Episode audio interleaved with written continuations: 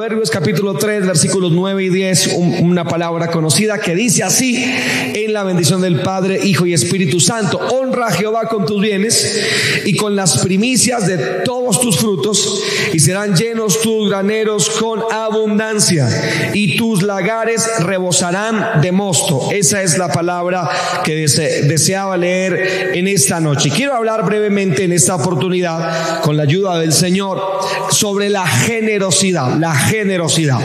Quiero decir que nosotros los cristianos tenemos que estar llenos de muchas virtudes. Si alguien en la sociedad debe tener virtudes, somos usted y yo los creyentes y debemos tenerlas porque recuerde que somos cartas y que somos cartas abiertas y que somos cartas abiertas y leídas. Así que no hay por dónde. Definitivamente tenemos que mostrar las virtudes de aquel que nos llamó de las tinieblas a su luz admirable, como dice Pedro capítulo 2 versículo 9. Muestre las virtudes de Dios y entre todas las virtudes que a usted lo deben adornar, hay una en particular que quiero señalar en esta noche, que es la virtud de la generosidad. Definitivamente esta virtud debe brillar no por su ausencia, sino por su presencia en su vida. Es muy importante que usted, amigo, sea generoso. Es muy importante. Estoy trayendo a memoria eh, eh, de mi bosquejo, de hecho, lo que dijo un filósofo griego antiguo. Él dijo, ¿quieres ser rico? Pues no te afanes por aumentar tus bienes, sino por disminuir tu codicia. No te afanes, lo repito, por aumentar tus bienes, sino por disminuir tu codicia. De hecho, la codicia está diametralmente opuesta a la generosidad. El codicioso no puede ser generoso y el generoso no puede ser codicioso. Obviamente, esto no solamente es un concepto filosófico o una expresión, una virtud más, sino es una virtud citada por la escritura. La Biblia en repetidas ocasiones nos habla de generosidad en varios contextos, no solamente en el contexto económico, sino incluso, no, no quiero ahondar allí, pero incluso la generosidad está en la escritura en relación con la adoración. De hecho, algunas palabras del hebreo y del griego que traducirían generosidad se aplican a la adoración y a la alabanza. Así que la generosidad desde el punto de vista bíblico es una virtud profundamente amplia. Debe usted entonces ser generoso, mi hermano, profundamente generoso. Dios, recordemos, es un Dios generoso. Hay un coro, una ranchera antigua por ahí que dice que cada vez que yo trato de darle a Dios encuentro que Él siempre me gana porque me da más. Tenemos el ejemplo de un Dios generoso. No estoy hablando de ser derrochador, pues tenemos que ser buenos administradores, pero estoy hablando de que usted debe ser generoso y usted debe ser generoso por lo menos en tres áreas de su vida. La primera área de su vida o, o las primeras personas que deben gustar de su generosidad, amigo, quiero decirle que son los necesitados. Los necesitados son personas que deben conocer su generosidad. Y esto es muy bíblico, muy bíblico. Eh, tengo muchos versículos en relación con la generosidad, en relación con los necesitados. Por ejemplo, déjenme citar Proverbios 21, 13, que dice, el que cierra su oído al clamor del pobre, también él clamará y no será oído. Pero también Proverbios 19, 17 dice, a Jehová presta el que da al pobre. Y el bien que ha hecho se lo volverá a pagar. Así que en estos dos versículos, por ejemplo, nos reza la importancia de dar y ser generosos para con los necesitados, especialmente en estos días. Usted puede, usted puede practicar mucho la generosidad. Y de hecho, felicito a esta iglesia preciosa del renuevo, porque con su ayuda ya podemos decir que hemos dado decenas de mercados, no miles, no cientos, pero por lo menos podemos decir ya que hemos dado decenas de mercados, porque esto es, hace, hace parte del ABC del cristianismo.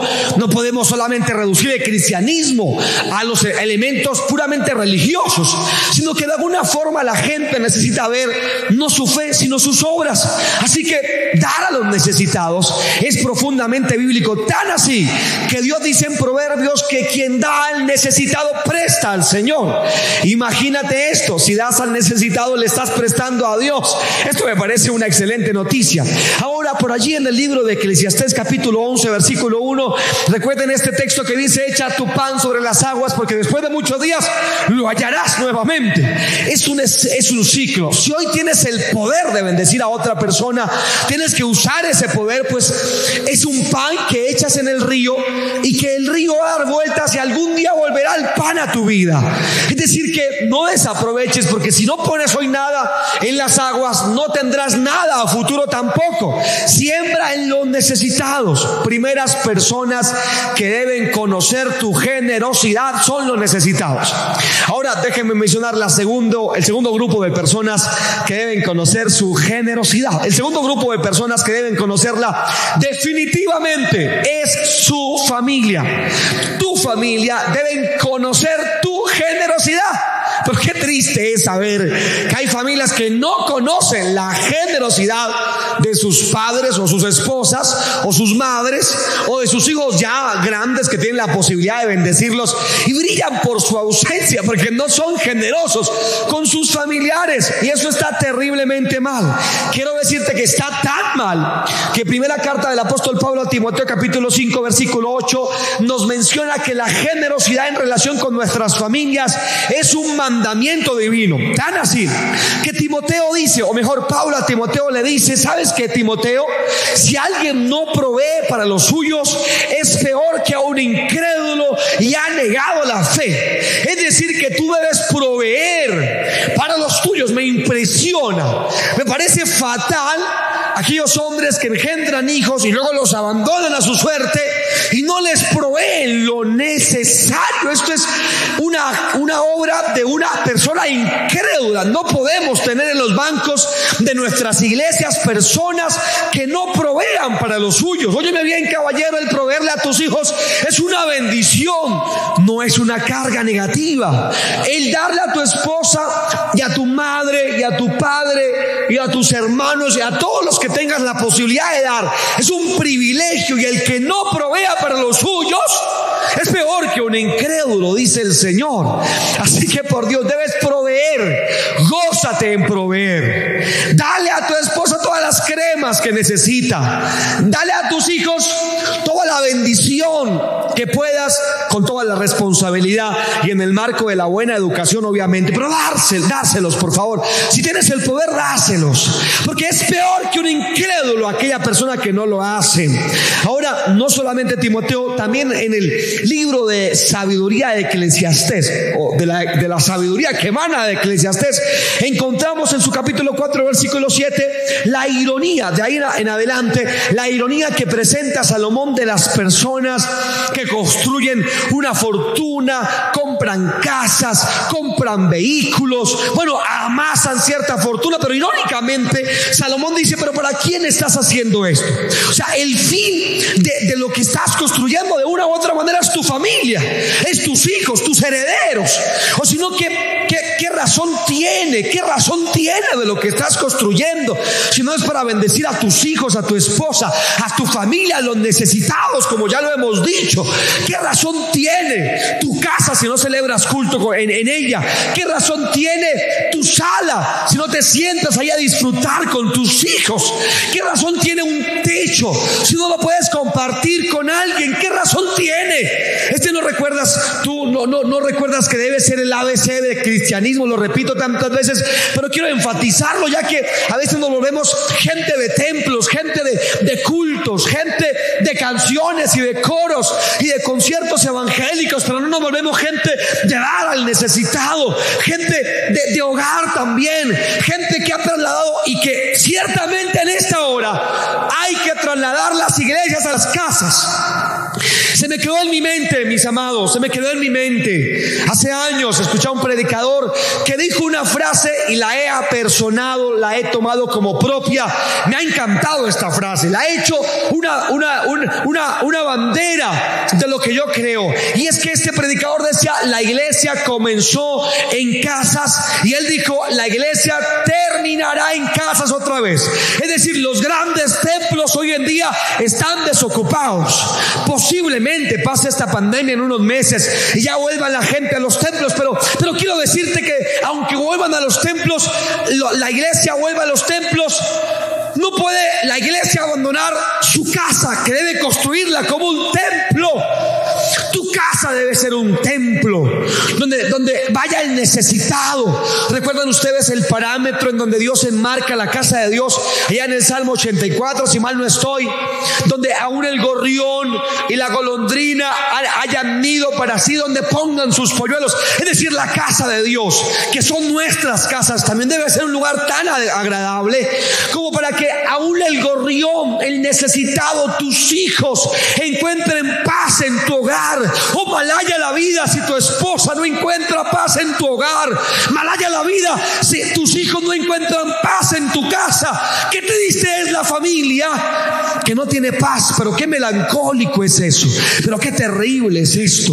En tu casa debes encontrar paz y tranquilidad. En tu hogar. Eh, eh. Y recuerda que es vana la riqueza. Y si ustedes leen, deberías leerlo estos días en Eclesiastes capítulo 4, del 7 en adelante. Más adelantico ahí es donde dice que es mejor dos que se calientan mutuamente, que es mejor eh, tener hijos, porque a quién dejarás tu riqueza. Hoy lo que tanto cuidas con esmero, algún día no lo tendrás. Siempre recordaré, eh, y perdónenme eh, una cosa más para ya ir a mi recta final en un momento, siempre recordaré lo que escuché hace años, eh, lo tienen en canciones, lo tienen en poemas, lo tienen en, en testimonios, de tantas maneras, pero la historia de aquella niña pequeña de unos poco más de dos años, que con un marcador y con una, un destornillador ha roto todos los la, silletería la, en cuero que tenía el, vehículo nuevo de su padre y lo ha roto allí, destruido eh, y pintado la cojinería del vehículo nuevo de su padre, que al darse en cuenta, ella con una sonrisota en sus labios, con el marcador en una mano y con la, otra mano con el destornillador, ve a su padre como diciendo, papito, acabé de hacer una obra de arte en, los, en, la, la silletería de tu automóvil, pero el padre la ve, se llena de ira, le quita el destornillador y golpea su manito y la golpea y la golpea varias veces iracundo porque destruyó eh, la cojinería de su vehículo nuevo. La niña gritó, entró en prácticamente shock, la llevó para adentro su madre, las manos se le empezaron a hinchar, especialmente una de ellas. Eh, no dejaba de llorar, tuvieron que llevarla al hospital. Eh, en muy poco tiempo la niña generó una enfermedad, en una especie de gangrena en la mano, tuvieron que amputarle una de sus manos y se le acerca al papá y le dice, papito, ya cuando tenía apenas el ñoquito ahí, le dijo, papito, cuando me crezca la mano, te aseguro que no volveré a dañar la cojinería de tu vehículo algo que quizás en algún momento tú has escuchado también, que nos muestra la ironía de los objetos sin quien lo disfrute por Dios. ¿De qué sirve, con todo respeto te lo digo, de qué sirve tu sueldo? Solamente para pagar arriendo, ¿de qué sirve si, si no invitas un helado a tus hijos con ese, con ese sueldo? ¿De qué sirve? ¿De qué sirve si, si, o sea, si haces algo más que ladrillos en tu casa y construyes hogar con la bendición y la generosidad que Dios te regala? Pero finalmente te digo, debes mostrar generosidad para con la obra de Dios también. El libro de Job en su capítulo 36 versículo 24 dice, acuérdate de engrandecer la obra de Dios, la cual contemplan los hombres.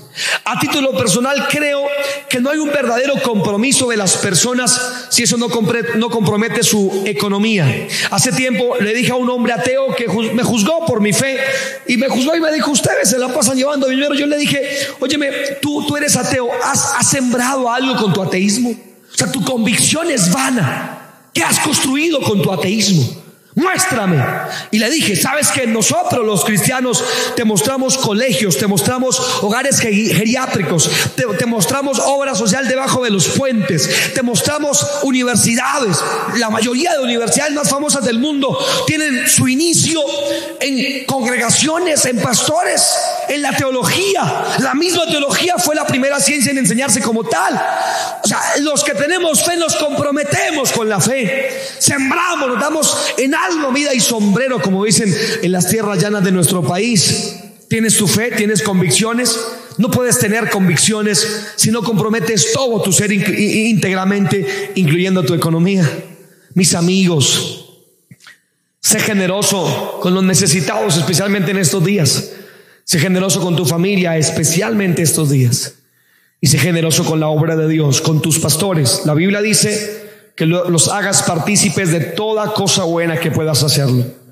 Si no has sido eh, fiel con tu familia, con los necesitados, con la obra del Señor, ¿qué tal si le pedimos perdón al Señor?